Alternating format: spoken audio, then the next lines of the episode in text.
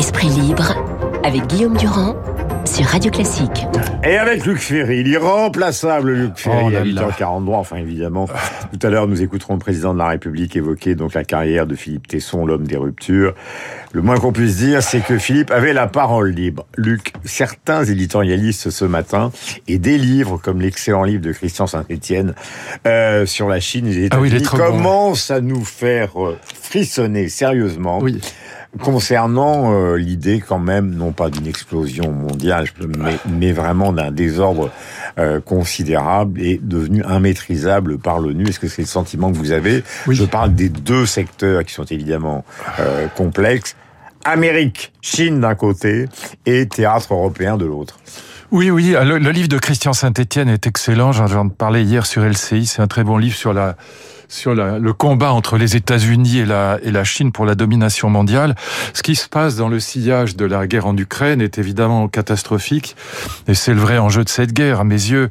C'est qu'on on a une recomposition du monde entier, si je puis dire, contre l'Occident américanisé. Et cette recomposition se fait autour de la Russie, de la Chine, de l'Inde. Et la Chine, évidemment, il y a deux, secteurs qui sont extraordinairement dangereux. Pas tout de suite, mais dans les dix ans qui viennent, indépend du fait que la Chine devient technologiquement supérieure aux États-Unis dans la troisième révolution industrielle. Pas dans la- partout. hein. dans, dans la troisième révolution industrielle, si dans le secteur de l'intelligence artificielle, oui. Mm. Pour une raison de fond que vous connaissez comme moi, c'est qu'en Chine, il n'y a pas de protection des données. Et l'aliment, si je puis dire, majeur de l'intelligence artificielle, ce qui l'a fait progresser en dehors de la puissance des ordinateurs et des algorithmes, c'est la, la quantité de données qu'on lui donne à manger, si je puis dire. Mais revenons au danger. Alors, a- le danger, deux- est-ce qu'il est réel? Il a- est en train de il, se faire il est très réel. Il est très réel pour deux raisons. Il y a Taïwan, mais il y a aussi les îles Senkaku, c'est-à-dire les îles sino-japonaises, japonaises pour les japonais, chinoises pour les chinois. Et en 2014, euh, il faut rappeler que Obama avait dit que si jamais ces îles étaient attaquées par la Chine, euh, c'est toujours la question des alliances dans les guerres, euh, co- co- comme en 1914. hein, C'est comme ça que les guerres se dé- déclenchent à cause des alliances. Eh bien, la- les États-Unis seraient solidaires militairement du Japon. Et donc, on a deux pommes de discorde entre les États-Unis et la Chine, qui sont ces îles Senkaku, et puis euh, et puis évidemment Taïwan, mais aussi le fait que sur le plan, euh, euh, comment dire, technologique, la Chine est en train de, de gagner par rapport à la, par rapport à la Californie. Et ça, ce combat sur la, les, les, les, les, les- les- parfois, vous savez, au fond, l'équivalent des GAFA, c'est-à-dire Baidu, Alibaba, Tencent, euh, Xiaomi, Huawei, deviennent aujourd'hui plus puissants que les États-Unis. Alibaba, c'est six fois, sept fois, huit fois Amazon. Et donc, euh, on, on a là, plus la demande intérieure chinoise, même si les Chinois sont évidemment beaucoup moins riches que les Américains, la demande intérieure, elle peut booster l'économie, même si l'économie s'est arrêtée à cause de la Covid. Et donc, on a là une compétition euh, mondialisée avec des gens qui sont dangereux Alors, des deux côtés. mais- Nous, on n'est pas dangereux. Nous, les Européens, on est devenus gentils, mais euh, les Chinois et les Américains, non. Euh, cette affaire de ballon plus annulation Oui. de la visite de Blinken euh, Oui. donc à Pékin, euh, ça fait partie des, des, des particules qui font l'élément de ce dossier euh, euh, que vous venez de décrire. Euh, c'est le feu aux poudres ou c'est simplement un indice? Non, c'est un ballon d'essai, si je peux me permettre cette euh, mauvaise plaisanterie, mais c'est vraiment un ballon d'essai. C'est- Il s'agit de tester les réactions américaines. La Chine regarde tout ce qui se passe en Ukraine, regarde comment les États-Unis réa- réagissent, comment les États-Unis ont armé l'Ukraine, mais sans intervenir, comment les, les États-Unis disent d'accord, les chars Abrams, mais pas les avions, on traverse pas la frontière russe, etc. Donc ils regardent ça de très près pour voir comment l'Occident américanisé, puisque l'Europe n'existe pas dans cette affaire, on est complètement à la remorque des États-Unis, comment l'Occident américanisé réagit en cas de guerre. Et donc ils observent ça parce que un jour ou l'autre, que ce soit ces îles sino-japonaises, ou je l'ai dit sino-japonaises parce que euh, personne ne peut dire aujourd'hui à qui elles appartiennent, bon, et, ou que ce soit Taïwan, oui, ce sera une pomme de discorde avec un risque de guerre euh, euh, pas simplement économique. Donc c'est ce qui se passe, c'est c'est pas. Et encore une fois, là où Poutine euh, joue une carte parce que les gens croient qu'il est isolé, c'est le contraire. Il joue une carte qui est terrifiante, c'est qu'il il arrive à, à fédérer tous les damnés de la terre aujourd'hui. C'est Enfin, tout, y a la terre et, tout tous le- les- et tous les régimes dictatoriaux. mais ça va de Parce que mon, c'est pareil. petit- mon petit Luc, C'est pareil. Mais votre Oui, mon petit Guillaume. Ouais. non, votre, mon- votre grand Guillaume. Non, mais que, que votre intelligence soit euh, lucide, mais votre conscience, j'allais dire bon Dieu de bon Dieu de bon Dieu, mais vous êtes un occidental. Et alors, ça. Mais, mais quel rapport Non, non, mais parce que c'est il y a une question morale dans tout non, ça. Non, il n'y a pas de question morale, c'est pas le problème. Je déteste les dictatures. Vous n'allez pas me dire que je suis pro-iranien. Bon, c'est ridicule, ou que je suis pro-Poutine, ou que je suis pro On dirait qu'il y a une sorte de jubilation, justement, non, de cette coagulation je, je des de la Terre. Non, pardon, excusez-moi, Guillaume. Je pense que l'immense bêtise de l'Occident aujourd'hui, c'est de ne pas comprendre ce qui se passe. pour ça que je tire la sonnette d'alarme.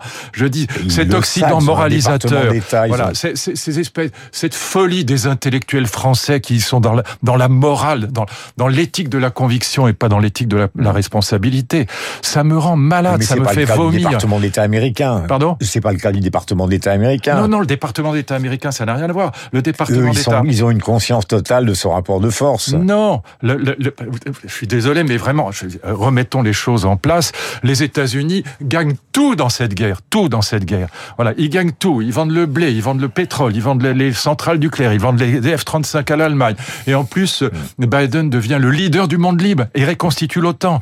Les États-Unis, on songe à se représenter. Bien sûr, les, États-Unis sont 100% gagnants dans cette guerre. Nous, on est 100% perdants dans cette guerre. Par exemple, on va encore mettre des sanctions contre la Russie. Très bien, euh, je suis pas, pas pro-russe évidemment, mais euh, le diesel, ça va, ça va nous, nous coûter extraordinairement cher, et on prévoit presque 3% de, de, croissance en, en, Russie l'année prochaine, ce qui veut dire qu'on pousse la Russie à se réorganiser économiquement du côté de l'Inde et de la Chine. C'est absurde. Mm. Ouais. Et donc je pense que voilà, toutes les, tous les régimes totalitaires sont en train de se fédérer contre nous. Hmm. C'est ça qu'on organise. Ça devrait vous faire hurler aussi. Ben évidemment. Bon. Mais je hurle non, mais du moment où vous dites, ça me va.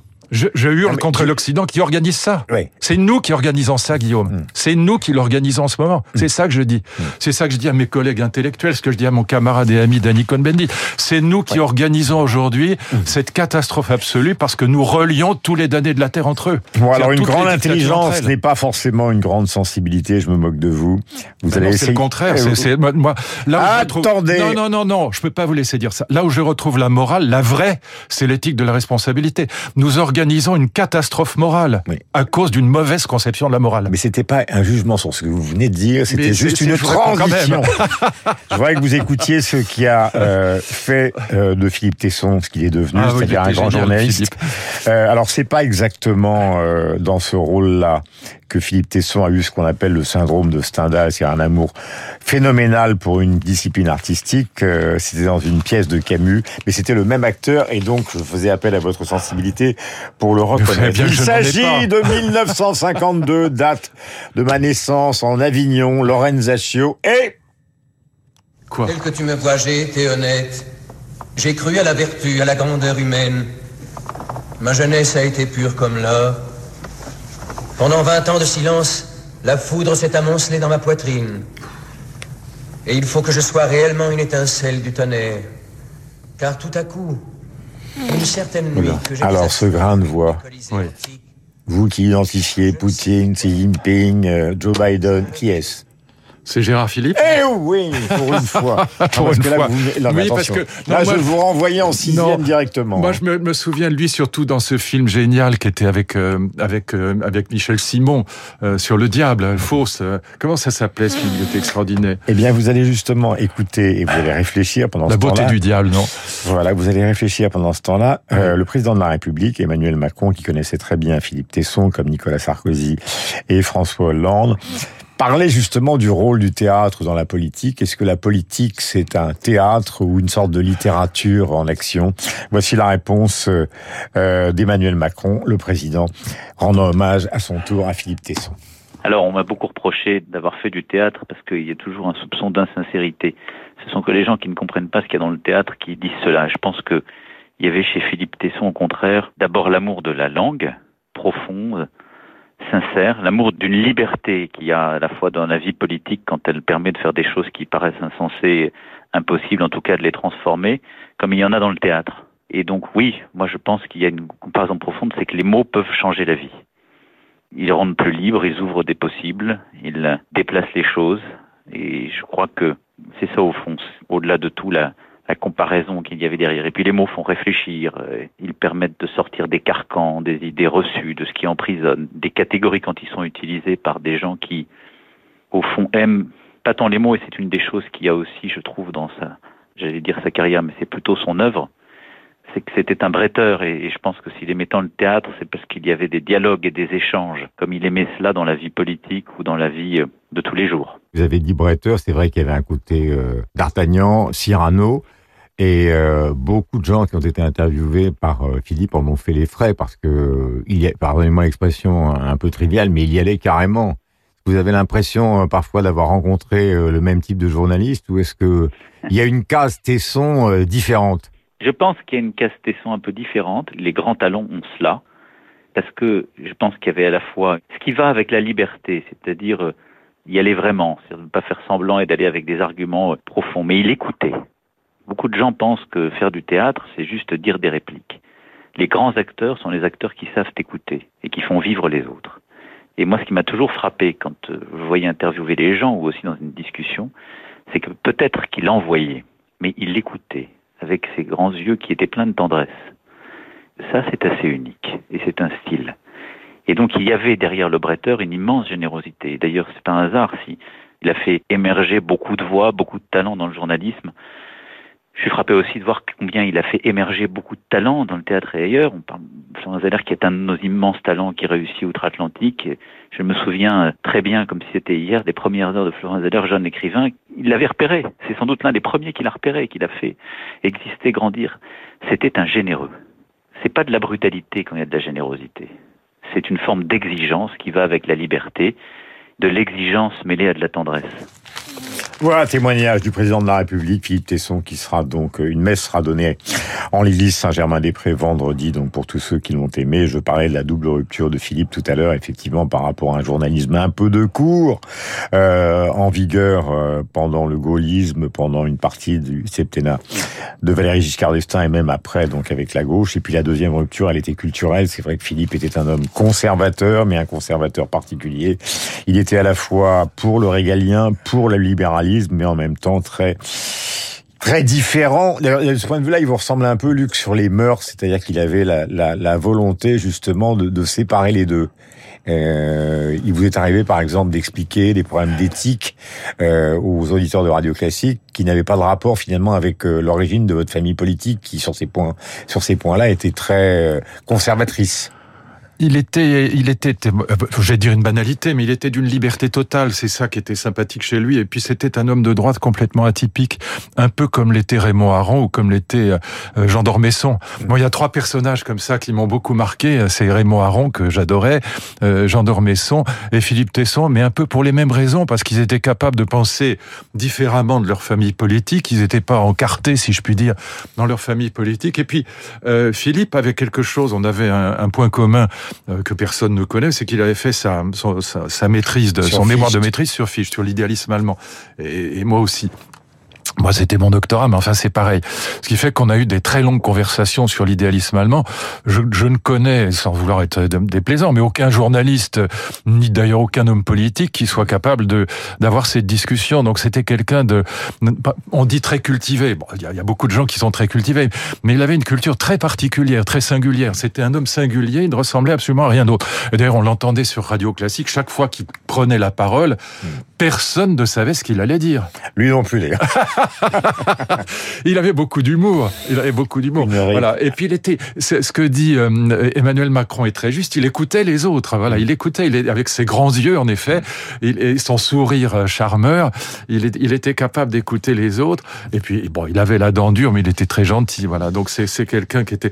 Moi, je vous dis, comme Raymond Aron, comme Jean Do, il y a des gens comme ça qui étaient, qui, sont dans cette droite totalement ah euh, singulier par rapport au moule traditionnel de la droite. Je voudrais qu'on écoute un deuxième extrait de Philippe Tesson euh, que nous devons avoir en régie, parlant justement de son métier à risque. Le risque du, du journalisme que je pratique, c'est évidemment l'excès, c'est évidemment l'injustice, c'est évidemment la provocation, et c'est un risque dangereux, c'est une pente. C'est d'ailleurs dans ce registre que se situe la presse de provocation, euh, la presse d'insolence, la presse d'impertinence. Et alors, pourquoi pas? Et voilà, donc ces mots charmants, raison, et cette ouais. chute, le sens de la chute. Et alors, pourquoi pas, ce fut le cas de sa vie. Merci mille fois, Philippe. Merci, Luc. Euh, Merci Guillaume. Et donc, nous pensons tous à, À sa lui famille en remerciant famille. les trois présidents d'avoir bien voulu euh, dire euh, ces quelques mots. Tout à fait senti donc euh, sur la carrière de Philippe. 8h57, nous avons rendez-vous avec Franck Ferrand, le rappel des titres. Euh, Demain, c'est la grande journée, vous le savez, de, de manifestation et nous recevrons l'économiste Olivier Babot. Et nous allons mettre les pieds dans le plat, car après tout, cette réforme de retraite, elle est considérée comme les, par des économistes, par de très nombreux économistes, à commencer par Jean Tirole, notre prix Nobel euh, d'économie, comme bien timide par rapport à ce qu'il faudrait faire. 58, 8h58.